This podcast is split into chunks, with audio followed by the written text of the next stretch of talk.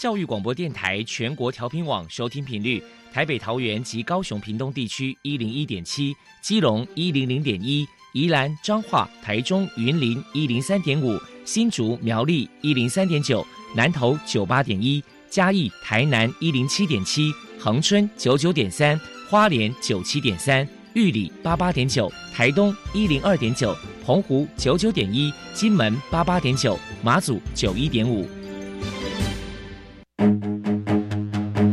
科学不简单，但可以亲近；科学也许难懂，但可以轻松学习。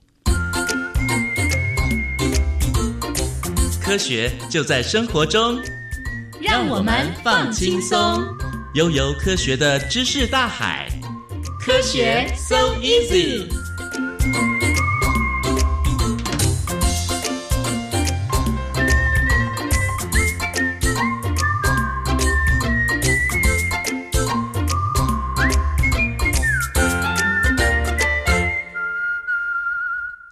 Hello，亲爱的听众朋友们，大家好，欢迎收听教育电台的科学 So Easy，我是燕子。Hello，我是田园老师。Hello，田园老师。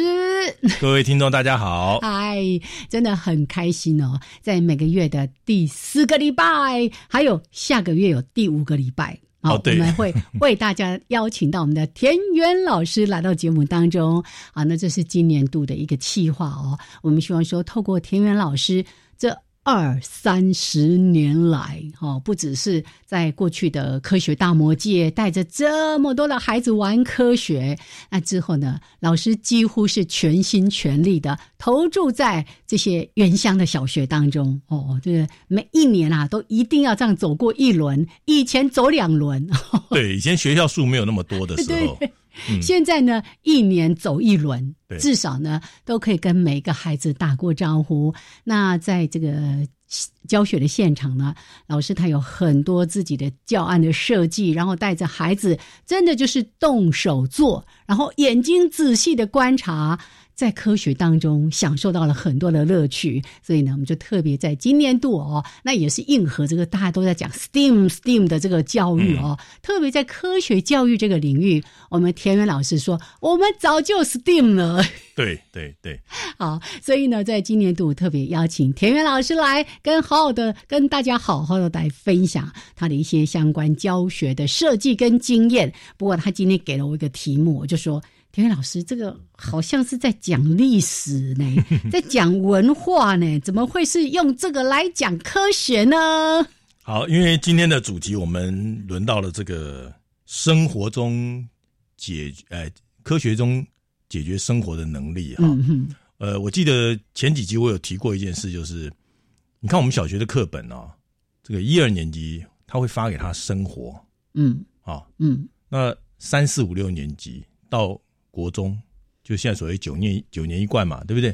发的是自然与生活科技，嗯哼，到了高中才有分物理、化学、生物这样的分。哦，离那个太遥远了，燕子的孩子都大了，忘记了。对对对，大学毕业都要准备工作了哈。嗯那大家有没有想过为什么要这样排？为什么不是一二年级就给他自然与生活科技？嗯哼，啊或者直接自然物理化学吗？对对对，嗯，那我现在就很简单的问各位听众一件事哈，你觉得我们人类是先有生活还是先有科技？先每天要过生活，对嘛？好，我们一定是嗯先有生活嘛，对，才有科技嘛。是的那，我也我也有重复我之前举过的一个例子，我相信会用筷子的很人很多了啊，反而呢不用筷子的变稀有动物了，对不对？哦哦，那我们说的是华人社会啦哎西方人现在还对，我我已经碰过很多那个西方人用筷子用的很标准的啊，好哈。好，那大家我们先回想一下啊，曾经我们在学习用筷子的时候，嗯，呃，教我们使用筷子应该是爸爸妈妈嘛，哈，是。他有跟我们讲筷子的原理吧？哦，什么杠杆呐，对什么有吗？有没有？没有嘛，对不对？就是这样拿，嘿，嘿这只手放在这里啊，然后咔咔咔，对对对，反而我们应该反过来讨论，就是我们很多人在上杠杆原理的时候，你叫他拿筷子，你会发现他筷子用的实在不怎么样。是。啊，所以可见我们很多事情应该是在生活中落实了。嗯哼，你在还没有分出章节理论的时候，是我们生活中早就碰到了。所以为什么小学一二年级我们先让他体验生活？啊，这个当然幼儿园或者在家这个父母襁褓中，这你你你你就大概只是想办法让他安安全全的活下来。嗯哼，可是开始进到小学、初中这种，他开始有很多生活上的连结嘛。他需要学习很多生活的能力。对对。嗯。那所以这个时候呢，一二年级排生活，那从三年级开始就有自然与生活科技嗯。啊，以生活打底，然后呢，你就会发现开始在这个里面帮你挑一些呃章节段落嘛，嗯。要很粗浅的挑出来啊。啊，什么认识空气啦，哦，啊，认识树叶啦，是。啊观察昆虫啦，或者怎么样啊，这样这一类的，这样那一一点点这样慢慢落实上去。所以解决生活的能力，你必须要有很多经验法则。嗯哼，那这些经验法则，你越多，能够让你筛选、过滤出来那个条理化的东西越扎实。嗯。如果我们的生活经验很欠缺，诶、大概不太能够再再筛选什么了。哦。我很简单嘛，嗯。一碗一碗豆子，我叫你把好的挑出来。嗯哼，如果这一碗豆子里面只有两颗，是。大概你就二选一了，啊哈好，或者，二二选二，对，或者全部淘汰。但是如果我给你两万颗，好，那你挑的就很多喽，哎，对？你搞不好还可以分等级了，是对不是，上层的最好的哎等级哦，跟那咖啡豆一样的，要分嘛，对不对？有点残缺，空对啊剪，掉，我给你两颗，你是要怎么分怎么等级嘛？对不对？嗯要跟不要而已嘛，对不对？那所以，呃，小学他这样子排，我们就开始回忆一下，我们的我们如果我们要把这这个概念哈，这个摆在我们的播音的讨论里面，给各位听众啊，什么样子的理念的启发？是我整理出很多很多资料啊。哦当然，今天这一集可能不一定讨论的完，嗯，讨论不完没有关系，我们下一集下次再来，对对对，好，那刚刚燕子提到说，哎，好像今天在讨论历史。来来来，我跟大家报告一下，典韦老师呢，他说来，我们今天来讨论一下彩陶文化。啊，黑陶文化，什么仰韶龙山文化，因为嗯，这个明明就是以前在历史课本读的，对对对对，好，那可是大家想想看，我们以前在读历史课本读这一段的时候，是跟我现现在要告诉大家的，我跟你讲绝对不一样。没错。以前我们背那个是几千年前发现什么是彩陶，然后什么是黑陶文化，对哪一个时段，然后它的什么陶器的特征是什么？，对，嗯，好，燕子，你刚刚讲的哈，大概都是着重在历史的，范围，对不对？对，那现在的教育就是我们今年一整年不是在讨论 STEAM 嘛，对不对？嗯，那你有没有办法在 STEAM 的这个设计里面，让呃我们的学习内容可以跨领域、没错，跨级别啊，整合性？嗯，那我举这个例子，马上就可以跨领域啦。大家一定用过陶瓷刀，对不对？呃有啊，有哈哦，超厉害的，对，有看 有看过陶瓷刀哈。嗯哼，曾经有人送我一把陶瓷，就一盒陶瓷刀，是然后我就把它收起来了。他说：“我送给你是叫你用的。”我说：“哦，no，这是我我上课的材料。”教具，对，然后他说：“哎，我送你的东西怎么会变你的教具？”我说：“哦，你是无意间发现我可以当教具，但是实际上我是很需要这个东西当教具。哦，说这个呢，田园老师今天一来就说：“哎，燕子，因为他有一次呢 去找燕子的时候，我们刚好有那个手电筒，手电筒有黄光、有紫光，还有 LED 的白光。对黄光呢，就是为了让大家可以看萤火虫，对不会伤害到萤火虫的。然后田宇老师说：“你知道那个手电筒有多好用吗？”我说：“哟，很亮啊，出去。”还可以照很远很远树上的动物啊。说不是什么什么单光什么的啊，对，哦因为 我们看到的白光是混光嘛，对不对？那紫光是单光啊，嗯。单波长的、啊。嗯嗯，那黄光也是单波长的、对不对？那我利用这个手电筒，我因为我正好要上一个光波干涉实验。啊，先先把光线经过狭缝绕射，嗯。再把绕射光经过这个这个网状的孔隙，再经过波呃就光波的重叠，互相影响，造成这个能量加成或者能量抵消，这样会出现那个干涉之后的那个亮跟暗的尖尖缝缝隙，这样一条一条一条。那如果我们今天看的是白光哈，嗯。你看到的彩虹是一条带状彩虹，是。它不是、啊。不是我们在天空看到的，不是那个一弯 no，彩虹，是带状彩虹。哎。啊，排的很整齐，红橙黄绿蓝靛紫，红橙黄绿蓝一条带状这样过去。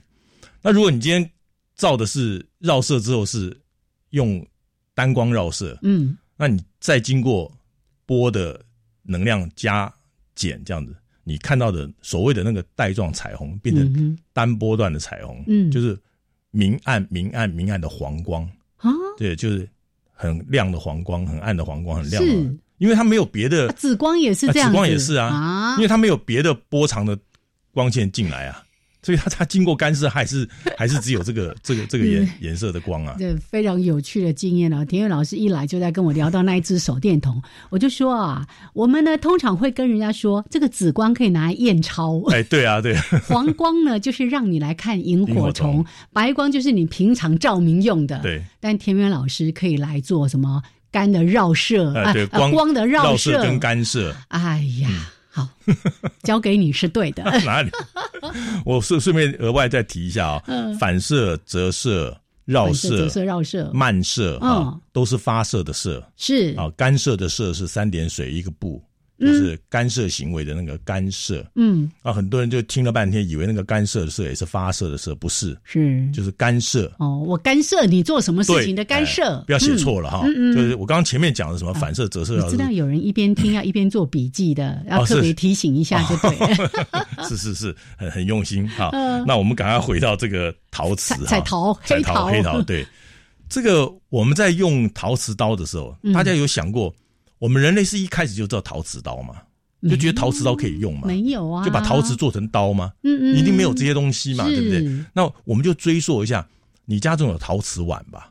有，那陶瓷其实是是两个东西混在一起称的、嗯，陶是陶，瓷是瓷嘛。是，陶是陶土，瓷是瓷土嘛。嗯，那有一个比较孔隙比较大，是有一是个孔隙比较小。陶的孔隙比较大，对对对，嗯那再来就是上了釉跟没上釉嗯啊，会影响到它的它的孔隙吸水性嘛啊。假如你这个东西是说我要防水的，比如说我们现在用的这个杯子嗯啊，大家喝茶的这个瓷杯，它外面都有一层釉嘛，对不对？那如果不上釉可不可以嗯啊？不上釉的话也可以，但是你里面装水，可能一段时间以后 水就会啊，一杯剩半杯哎，对，那这是瓷哦。如果是陶呢？陶的话就更严重了哦。啊大家可能有用过砂锅，对不对？有，好，这个很多老老人家会告诉我们说，买了新的砂锅回来，要先第一锅要先煮粥，对不对？嗯哼哼，为什么要煮粥？要把那个孔隙填满把它填满，对嘛？吼啊，吼吼吼，我答对了，对那你可你可见它那个它那个孔隙其实很大哦，嗯嗯在在这个所谓的毛细里面，它算是很大的孔啊。再来，我们那个喝水的茶杯，不是底下有一个陶瓷的杯垫嘛？前一阵不是很流行这个东西？是哦，那个可以吸水的，对，它为什么可以吸水？嗯，那、为什么不用铁垫？不用不锈钢的？呃，不锈钢就不会吸啦，对嘛？你上去就跟那个一个水珠一样了嘛，对不对？是，那我们用陶瓷的，它是用陶的嘛，哈，嗯它应该叫陶的了哈，它就渗进去了嘛。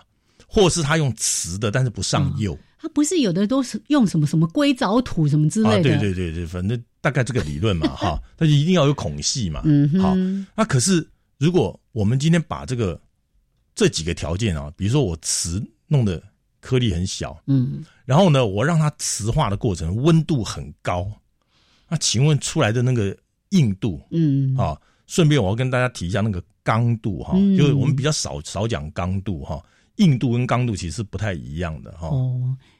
以前那个陶瓷刀刚出来的时候，我的心里面充满了疑惑。疑惑对，那陶瓷不是是很容易碎啊、断啊，对不对？对怎么可以拿来当刀子？后来我真正用之后，惊为天人。还有那个拿来爆爆皮用的，是是也有是用陶瓷的陶瓷刀的那个材质。哦，真的是好。待会儿请田园老师在就这个部分，我们好好的来说一是说。是是，好，不只讲黑陶、彩陶，还要讲现在的陶瓷刀。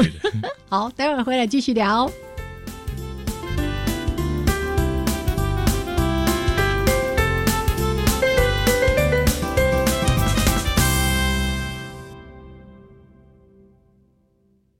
好，现在时间是上午的十一点十九分，欢迎朋友们继续加入教育电台的科学 So Easy，我是燕子。这音乐实在太短了。我才把耳机拿下来，怎么哎，好结束了。OK 啦，我们继续回到科学 So Easy。那在每个月的第四个礼拜，还有偶尔的第五个礼拜，为大家安排了是 STEAM 的这个科学理念之下的科学教育，怎么样来设计，怎么样来实施。特别邀请到田园老师。那刚才已经在一开始跟大家做了一个简介哈，如果大家有兴趣。那个网络上有太多田园老师的资料了，可以去搜寻一下。就是田园，田园风光的田园。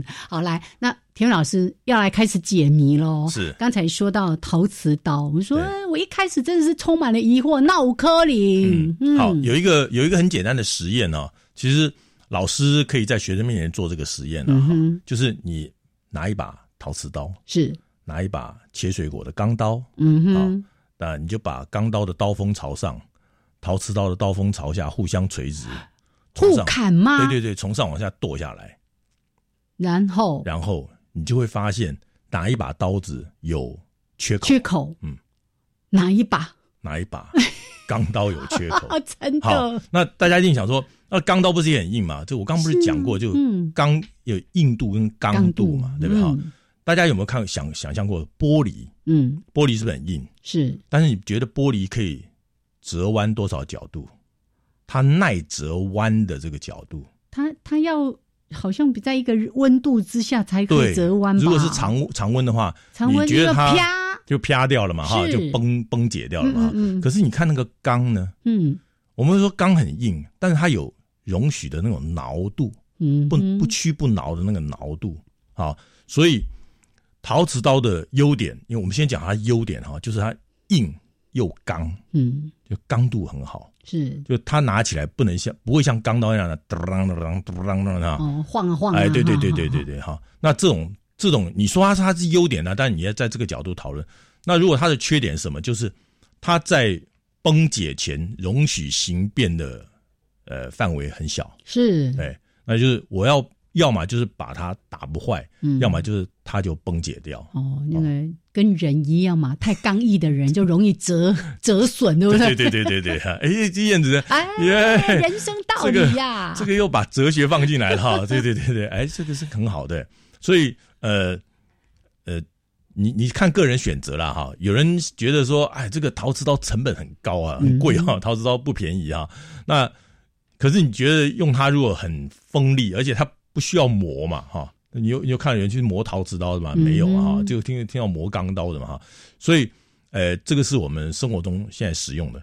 我再回回忆刚刚前一段我们讲的，我们人类不是一开始就会用陶瓷刀的啦，它一定是从三千年、五千年前，我们人类开始会无意间把一堆烂泥巴丢到火里面，后来火熄了以后，发现那堆烂泥巴变成铿铿锵锵的砖头。对不对？那你说那个砖头，当时呃也不叫砖头，就那那块铿铿锵锵很硬的那块烂泥巴，那有什么用处呢？啊，当然可能也不晓得什么用处。那至于人什么时候会把它捏塑成我需要的形状，然后再把这个高温的这个工工法放进来啊，哎，做成我们要的那个什么什么罐啊碗啊，是这都经过你看都上千年的这个过程，对不对？好，所以呃有这样子的呃。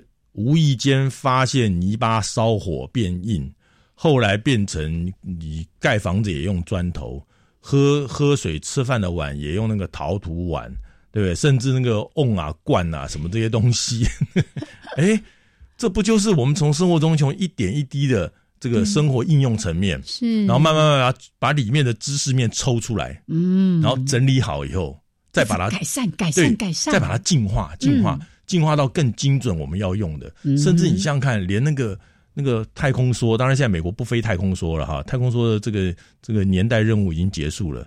那太空梭的那个那个隔热板，那个陶瓷陶瓷泡棉，它就是要应付太空梭从外太空进地球的时候，要穿越大气层，嗯嗯，那个温度是相当高的。是是，如果它就让太空说这样铺路在这个高温中直接冲进来的话，我看里面太空人不是也就完蛋了吗？那火球嘛，对呀。那曾经哥伦比亚号就是因为这样子这样子失败的嘛，他在发射的时候陶瓷泡棉就被打掉了好几块。嗯嗯。那其实当时在这个太空中心里面的工程人员已经预判到灾难即将发生，嗯。就是他们回航的时候，嗯。会有这个灾难，是，但是又不敢告诉里面的人说你们会遇到什么三千八百度这种高温，啊嗯嗯，就那当然也是想办法。其实他们差一点成功了啊、嗯就是利用那个什么，大家大家可能玩过那个石头在水上打水漂，哦，打水漂，对，嗯。就是尽可能让那个太空梭回地球，穿越大气层是用打水漂的方法回来。啊那可是但但最终还是失败了嘛，哈、嗯。这个所以可见，你看他连那个太空科技也在用啊，啊，你家厨房也在用啊，对不对？五千年前的土人，对不对？古代的我们的祖先，他他他装水装什么也在用嘛，哈，所以这是一个脉络过来。我举这么一个第一一开始的，我们这、嗯今天这个节目一开始的、哦跟大家讨论到，就是你看我们生活上面的科技应用其实是有脉络的，没错，嗯所以还不是只有一开始在聊到说要讲什么彩陶、黑陶，直接就跳到最现代化的陶瓷刀来了。对，好，嗯，那我们再举第二个例子哈，是，这个当然现在不像以前古代哈，嗯。这个呃武侠门派哈，现现。武当？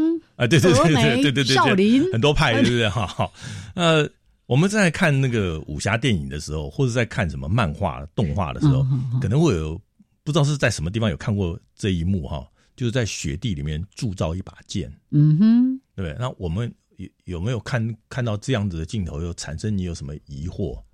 在雪雪地里啊，铸造嗯打一把剑，锵锵锵，啊不是要烧，然后才锵锵锵锵这样吗？对是是是嗯，嗯。那燕子，你回忆以前有没有看过这种这种片段的剧情？似乎在电影曾经看过这样的画面。哦那你看过有没有什么嗯什么疑惑或怎么样？嗯，我没有。哦 我很小时候就有这种疑惑哈，我就问我妈妈嗯：“哎，这个人有病吗？他为什么要在雪地？对他不在房间里住，他是下雪的时候在那边铸剑，嗯，他是怎样？要靠这样来觉得自己很行吗？厉害呀！对啊，是这样子吗？嗯那应该光着脚穿个短裤，对不对？光个膀子，对不对？嗯那不是更更神勇了，对不对？嗯啊，当然不是，他会在雪地里铸剑，其实这这都有有原因的哈。哎，哎，这个 金属在高温的时候，嗯我们帮它定型了以后，嗯那你你想不要固定它的形状？嗯哼，你一定要固定它形状嘛。哈，是那这时候怎么办？就是冷却嘛。是啊，哎，嗯，好，冷却，在雪地里面比较快吗？哎，温度比较低呀、是啊，啊，以前没有冰箱啊，啊，对不对？啊，只能靠季节啊，对不对？大自然给它的条件啊，嗯，那、现在就不是啊。那现在我如果要要用很低的温度的话，我可以人造低温啊。嗯，嗯，那以前不行嘛。嗯那你说一定要用这么低的温度来来制造出来吗？哎，那倒不一定。我们回忆刚刚我们前面讲的，如果你铸造一把钢刀或者一把剑哈，你想要它的硬度跟刚度都很高，嗯，那你就要在它高温的时候用极低的温度忽然让它冷却。哎，这我看过这画面，那个铸剑的师傅，对。锵锵锵锵之后，他会把它放到水里面，对。他就一缸水嘛。对，这，样唰，对，冒烟，对，这个叫淬冷式。啊，哎，这样子的刀，康康康啊！但是这种刀又有一个缺点，没办法那种绕指柔的那种刀。哦，啊，不是有一种剑，有一种刀要很有弹性，对不对？它短？一短一短一短对一短。对对对，嗯，那你要那个可以短一短一短，你就不能用这种方法，哦，你就要慢慢慢降温。是是，哎，好，所以要在雪地铸铸剑剑嗯。哦。透过自然的整个天候条件，对，所以老师刚才在讲说，很多事情不是因为他先知道的原理，可能很多就像我们都经常在说的经验。嗯，对哎，，我从过去的经验或者师傅的经验，我就说，哎呦，就是这样做，就是那样子做，跟那个哎女儿煮鱼一样，就说啊，那个去到国外了，然后为什么他每次一定要把鱼剁成好几段这样煮？然后就说我妈妈都这样煮啊，然后是为什么你要一定要这样？他就打电话回去问妈妈说啊，因为我们家锅子太小啊。不明就里。好啦，这个一个小笑话分享一下。来，现在时间是上午的十一点二十九分，来稍微的休息一下，一小段音乐，还有两分钟的插播，回来我们再来看看田园老师今天还带了一些什么样可爱的例子。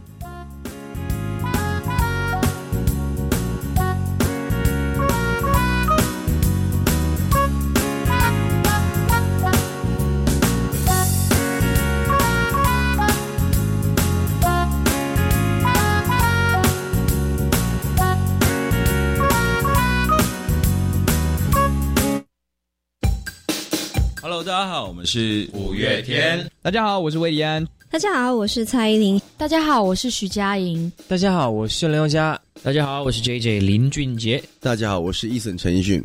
大家好，我是喜欢聊旋律、弹节拍的拍律游乐园节目主持人袁永新。欢迎每周五六日晚上十点到十一点钟收听拍律游乐园。台湾阅读节阅读嘉年华十二月五号十点到下午五点在中正纪念堂园区登场哦。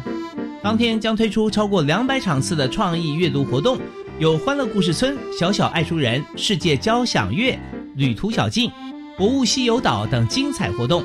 欢迎大家一起来用阅读缤纷你的小宇宙，用阅读开启你的大视野。以上广告是由国家图书馆提供。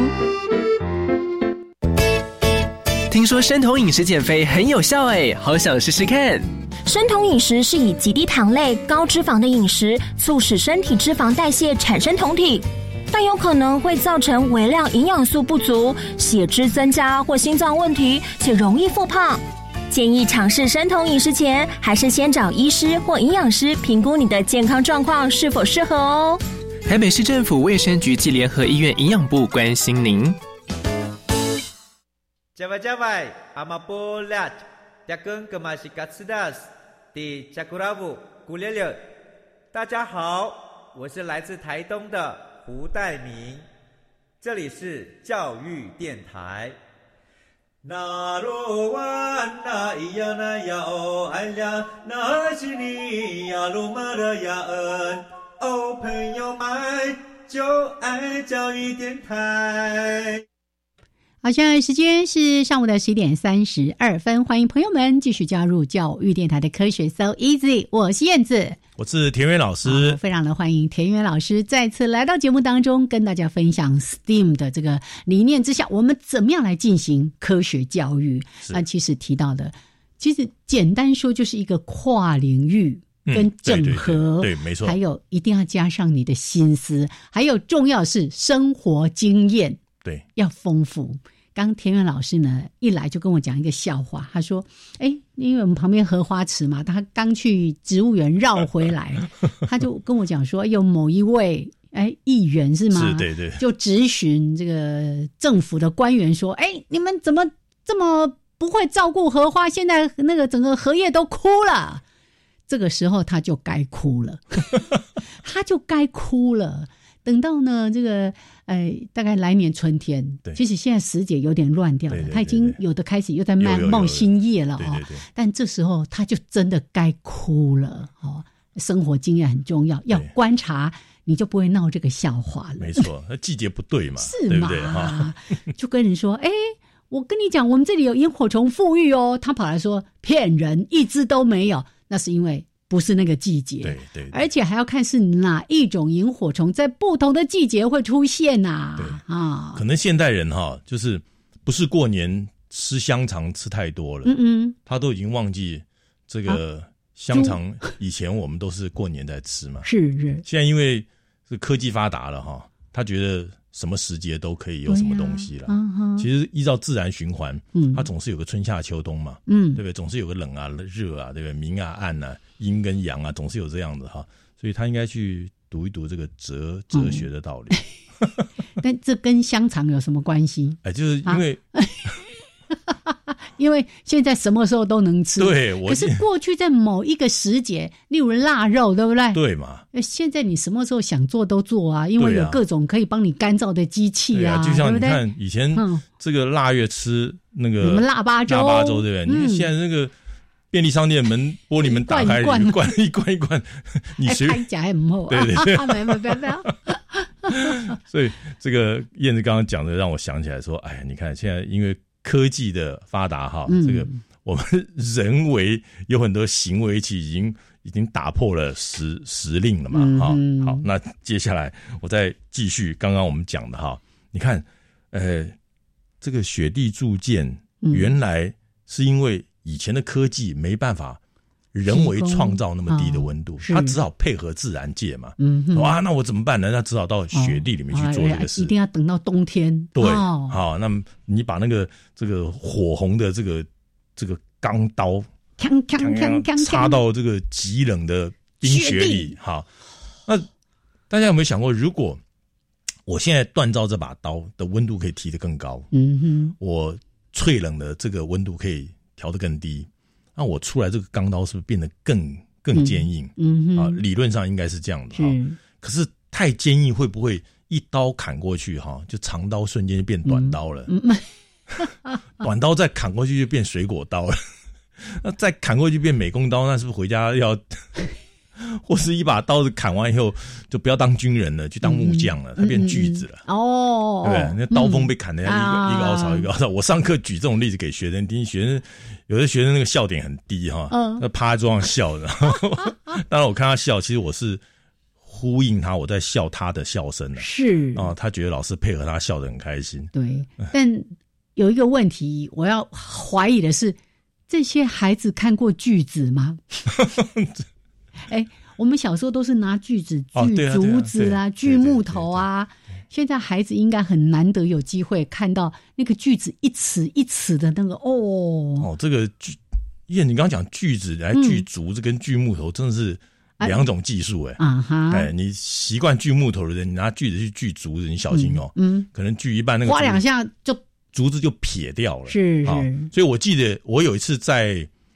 在阿里山上课，有一个校长他在锯竹子，因为他他自己家有种很多竹子，然后他锯我，他锯的很漂亮。我就问他：“我校长，你这锯竹子为什么可以锯这么棒？”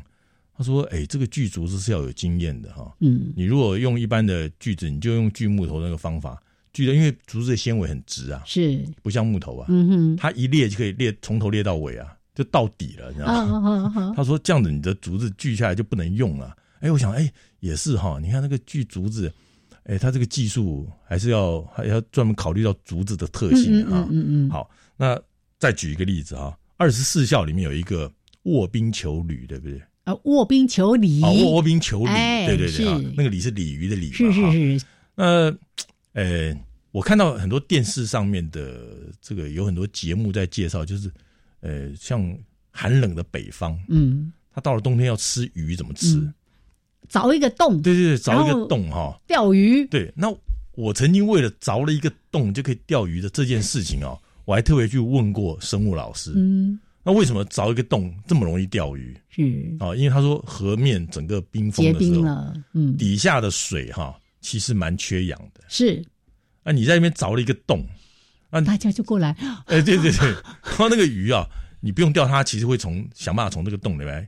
吸收充分的氧气嘛，嗯嗯，那你如果在这边又钓鱼的话，那就更容易这个上钩嘛，哈，哎呦，那我想说，哎，这也是蛮蛮值得加入我们卧冰求鲤的这个讨论的科学点哦，这里面也是有它的 有它的科学知识点在里面，因为跟空气有关，它需要氧气，氧气，好，所以当你凿一个洞之后，鱼群就会过来这边，哎，那卧冰为什么可以？变成一个洞，嗯，那我我当然是二十四孝里面讲，不过我对这件事情我实在很佩服这个小朋友哈，我天哪，他很耐寒，耐寒呢。我用一个手掌放在一个冰块上，我想把这个冰块融成一个手掌的形状，我觉得都很难呢，会痛痛啊，我受不了，那个那个温度太低，他穿的棉袄躺在冰上面，其实没有用嘛，哎，体温透不过去啊，你看那个。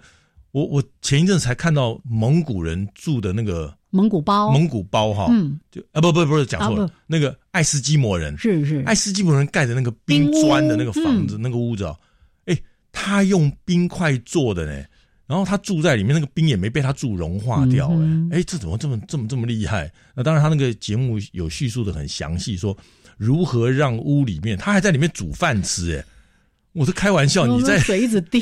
啊，对，那。它可以有办法让那个冰不融掉，当然他有有有技巧。你看，你说爱斯基摩人他是他是什么物理高手吗？还是什么科学科学专家？嗯，可是他们的生活中用冰块做的那个房子，而且他用那个凿子切冰块的时候，嗯，他要把它切成什么形？嗯，要切成那种梯形的。嗯，哦，你只有用梯形的这样堆叠出来，才会堆叠成一个拱形的。是是。然后你堆叠一个拱形呢，才会有所谓的那个拱的那种那种压应力、薄壳原理的理论在里面，它才不会坍掉、坍下来。好，那他要想办法把那个那个室内的热怎么样引导出去，所以他在煮饭的那个上方。很很低的地方就做了一个管子哦，烟囱吗？对对对，类似烟囱啊，赶快要把这个热传出去，否则你闷在这个这个冰屋里面，它就开始融化了嘛。其实人只要活动，那个热气就开始散发了。远红外线嘛，啊，近红外线、远红外线。哎，你看像这样子的这个卧冰求鲤的这么一个二十四孝的成语，是我们看探讨了多少东西啊？真的。以前都没有想这么多。对，那以前我们在讲二十四孝时，大概国文课，嗯嗯，或是生活与伦理时候讲那个，那就没有衍生出去讨论。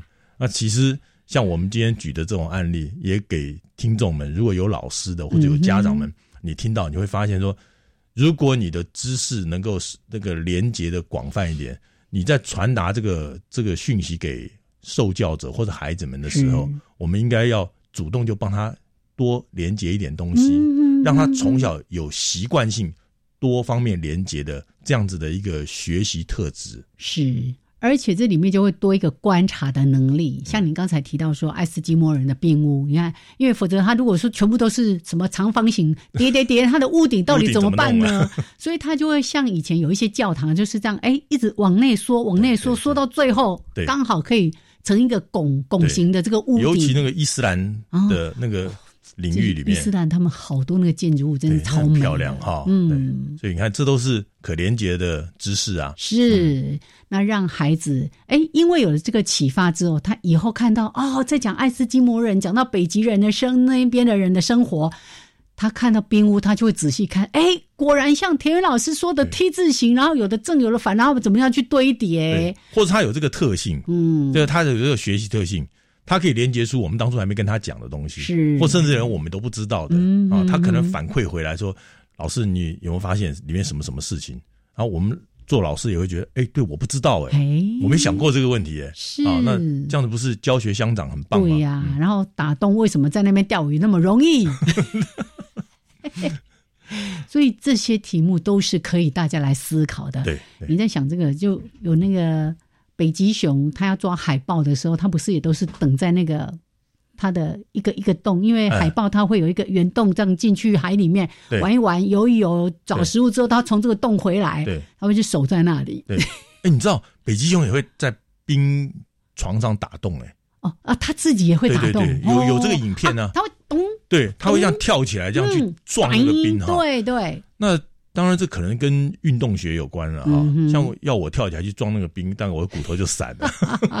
北极熊可能因为它基本体重要够，对不对哈？是。再就是它本身那个脂肪要够厚，对不对哈？它避震系统要好，对。否则冰没有碎，它自己先挂了，也也也很惨的。我们可能前面两只就全部粉碎性 骨折。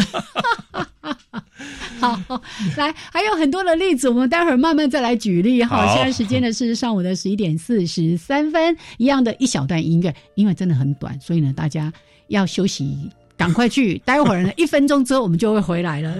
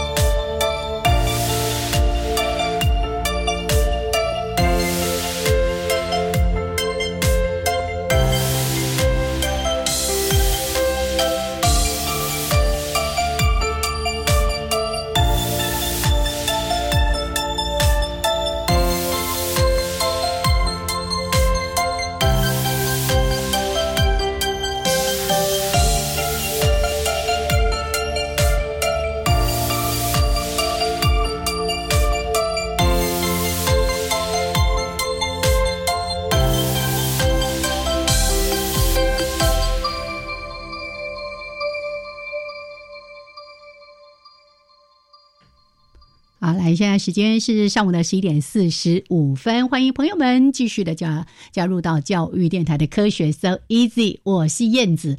刚才这个音乐很有趣，叫做“再一步就海阔天空”。好有趣，还非常的激励人心的一个音乐哦。好了，那今天呢，再次的为大家邀请到田园老师，我们从生活当中来找茬儿，找科学的茬儿。好，刚才呢讲到什么卧冰求鲤啦，啊，那从这里呢就延伸到哎这个爱斯基摩人的冰屋，嗯，哦，讲到这个像北欧，他们这冬天要吃雨的时候，挖一个洞就可以从那边噔噔噔，哎，来。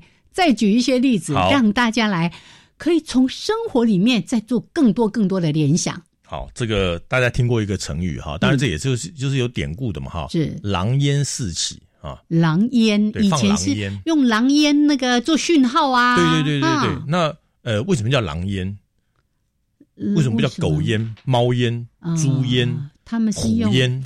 呃，我我随便乱猜哈，是用狼的粪便吗？是的。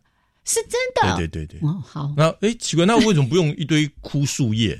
嗯，啊，或是呃一堆树干，怎么哈？这个放到这个狼烟这件事情啊，你看，我我们还是要再重复一下。你看他在做的这件事情，那他怎么知道要烧狼烟呢？他怎么不是烧枯树叶？枯树叶一下就烧掉了，没什么烟呐。哎，对，那为什么烧狼狼狼粪会有烟？大家，大家如果大家如果点过火的话，开始要去搜寻一下，它是比较密实吗？对吗？啊，如果我们今天在家的瓦斯炉点起来，嗯，也一大堆烟，那你不是你不是要昏倒了吗？对不对？那个烟雾警报器就开就就开始叫了，对不对？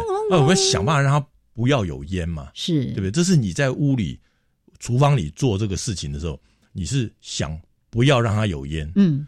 但是如果你今天在这个城城墙上面，嗯，一个一个站一个站要用讯号传递，那你是希望它有烟呢？嗯，那所以你这两件事情，你的条件就不一样，都是在放火，对不对？那一个目的不一样，不一样。好，再来，那为什么用狼烟来传讯息，不用不用喊的嘞？嗯，我这边用敲锣打鼓可不可以？呃，声音传不了那么远哦。还是速度？哎，燕子，你讲的两个都对了。我真是受教于田园老 师之后呢，有越来越聪明的迹象了。这个声音每秒钟大概三百多公尺，嗯哼，音速嘛，音速。那光呢？所以我跟学生上课的时候，我说，光的眼里看声音啊，根本根本就不屑。一顾 不需要跟声音做讨论的哈，声音你的速度算神马东西，对不对啊？你根本没办法跟我比嘛，对不对？那我光的速度多快啊！对，一秒一秒什么绕地球七圈半，是不是？对啊对啊。那你想想看，如果我今天用狼烟这件事情，首先第一个我解决了传递速度的问题，嗯，第二个这个烧这个烟。那我如果又能够解决让我想要它有烟的这个问题，嗯，这件事情不就 OK 了吗？对不对？那我们在家开瓦斯炉烧东西，嗯，你要的应该就不是这个。第一个我想要没有烟，第二个我要让它什么火力要集中嘛，嗯，不然你烧了半天锅子不热，旁边的空气热，所以我我我在家有时候用瓦斯炉哈，我就会跟跟我在家里一起用瓦斯炉的人，我会跟他们提醒说，你要看看你的锅底多大。嗯，不要动不动就把火开到最大。哎，你的锅子小，你的火从锅子旁边喷出去，其实那个热没有提供给锅子。嗯，你在烧旁边的空气都浪费掉了，浪费掉了。而且呢，其实现在我是从我儿子那边学的，他就特别强调说，那个火呢不要超过锅子的边缘。哎，对嘛。一方面也容易把这个锅子烧坏了。对对对，你烧旁边开始有那个锅把喽，对对不对？你在烧把子吗？啊，那再来就是这个锅底跟火的距离。嗯，啊，曾经呃有有有一个什么科技奖在颁哈，有一个有一个有一个团队也是某大学参赛的一个团队，他就得到这个不知道是亚军还是冠军哦。嗯，他得得奖的设计就是。瓦斯炉的那个架子可以调高低。哦，好，你看我们家，我我们现在每每个人都家里有瓦斯炉，是。你那个架锅子那个黑色铸铁架，嗯，它可以调高低吗？嗯嗯，没有，好像不行嘛，对不对？哎呀，哎呀，好，那如果我今天可以调整那个锅子的高低，锅底的高低的话，嗯是不是就可以，呃，更精准的？因为大家知道那个火焰的外焰是温度最高的，嗯哼哼，如果你的锅底太低，那个火在烧你的时候，都是用那个那个焰心或是或是内焰在烧，哦，你用的其实不是最高温的范围啊。嗯哼，好，那么再来就是它没有烟，一定是要想办法供给充分的氧气。嗯。所以大家有没有注意到瓦斯炉底下有一个调整进空气的量？嗯哼，有一个有一个有一个调整的一个一个阀。嗯，如果你的进气量不够，嗯，你的火可能就会变成红火 啊。如果你的进气量够一点啊，它就变成蓝火或者绿火啊，那个要调整的。哎，奇怪，我怎么 没有觉得我们家有那个因为你你你的火 应该应该是那个瓦斯炉哈，就如果照正常，你的炉嘴没有被油渍堵住哈。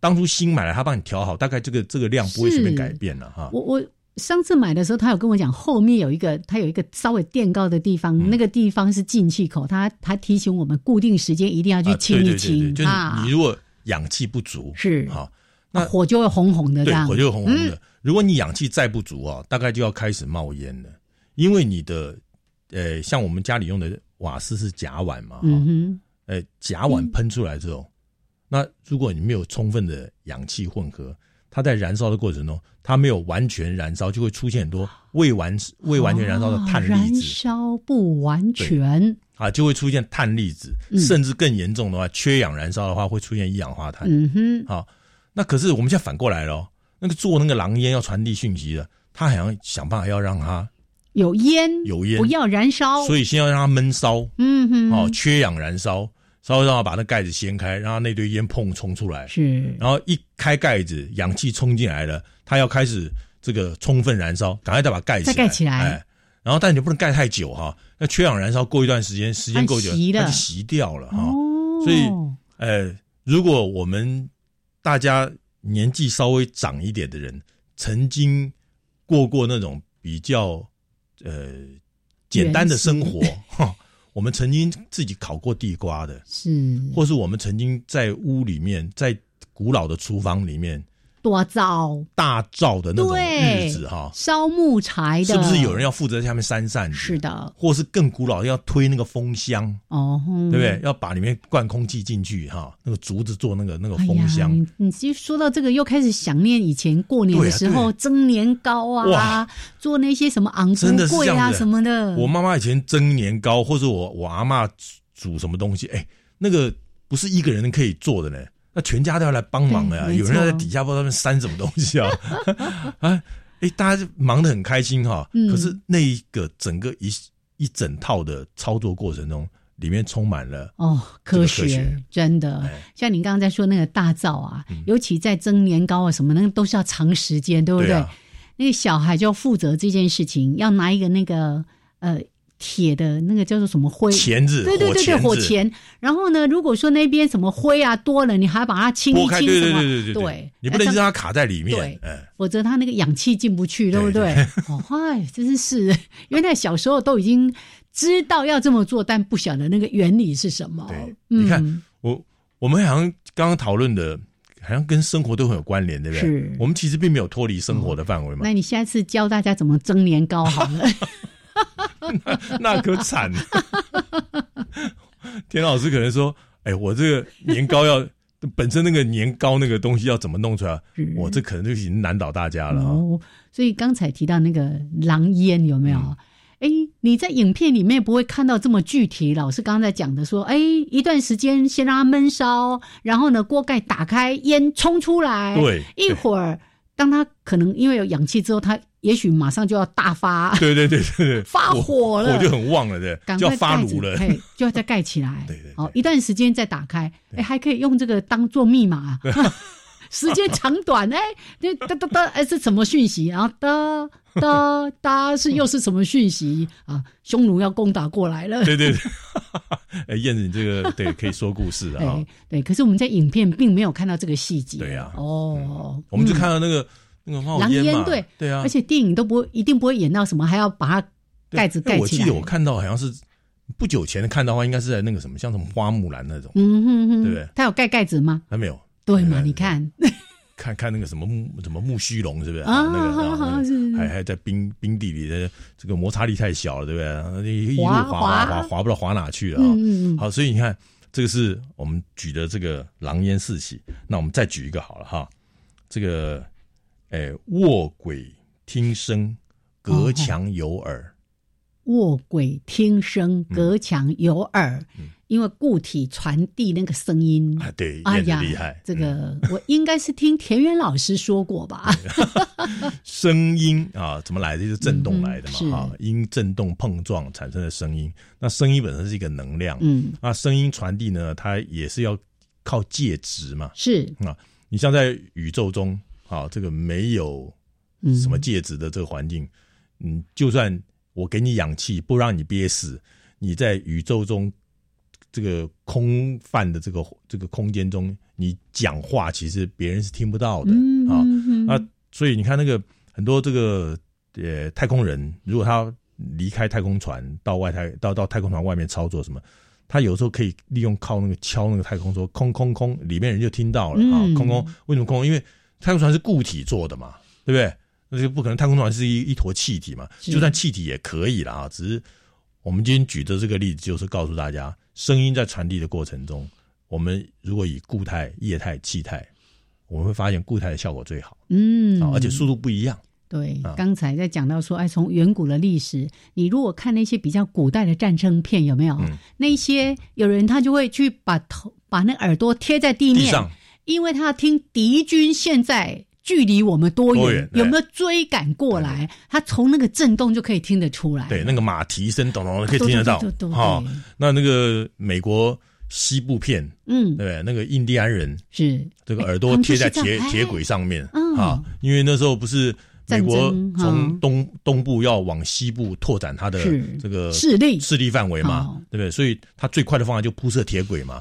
那中间经过印第安人的这个。这个土地的范围，嗯，那印第安人在当时其实很排斥这个事情，啊，就是你在我的这个土地上铺了一个铁轨，然后来一个大大怪兽这样开过来，对，还冒烟，要不他们他们觉得 这有点破坏他们自然的破坏，对，所以他们很反抗这个事情。嗯，那他一直想看火车来了，看能不能把火车炸掉，对，但是你那个炸又不能等火车走了，或者火车没来时候炸，所以就等火车来。那怎么知道火车有没有来呢？那你你抬头起来这样看，你抬头起来看，人家也看到你了。那 我就想办法说，哎，我我不要让你发现我在做这个事情，就趴在铁轨上听。嗯啊，那，这个不是以前有人开玩笑说，哎，是不是打不过要卧轨自杀？他不是要过卧轨自杀，他只用这个方法，对，因为铁轨是钢做的。嗯，声音在里面传播的速度比空气中快太多了，是是超过十倍以上的速度啊！那个介质好像密度越高，对对对，传递的速度也会，对对对。好，那你看，我们哎，当然现在现在不可能有人再去做这个动作，因为我们现在想要知道火车有没有来，是用什么？嗯，灯号的讯息嘛，对不对？那现在开开车在路上，你前面有没有车子来？你看红绿灯嘛，看。车灯嘛，对不对？你不能大家都下来趴在马路上去听啊？那但是不代表说这里面没有这个这个科学知识在。啊，如果我们如果把其中一个生活的点挑出来，我们就可以连连接出这些东西。嗯，所以不只是卧轨听声哈，或者刚刚说到那些战争片，看到士兵把耳朵贴在地面，还有刚才说的隔墙有耳。哎，这个这个其实啊，可以试试看啊，但是不要在一个陌生环境随便做这个动作，会让人家误会哈。我们可以在自己家里面，啊，然后你在隔壁房间讲，你这样听，跟你靠着墙听有没有什么不一样？差非常的多，真的。如果有人在房间里面聊天哈，你在另外一房间，你就这样隔着空气这样听，其实他的门关起来，你的门关起来，什么都没听到，听不到，对不对？是。可是如果你贴着他的墙壁。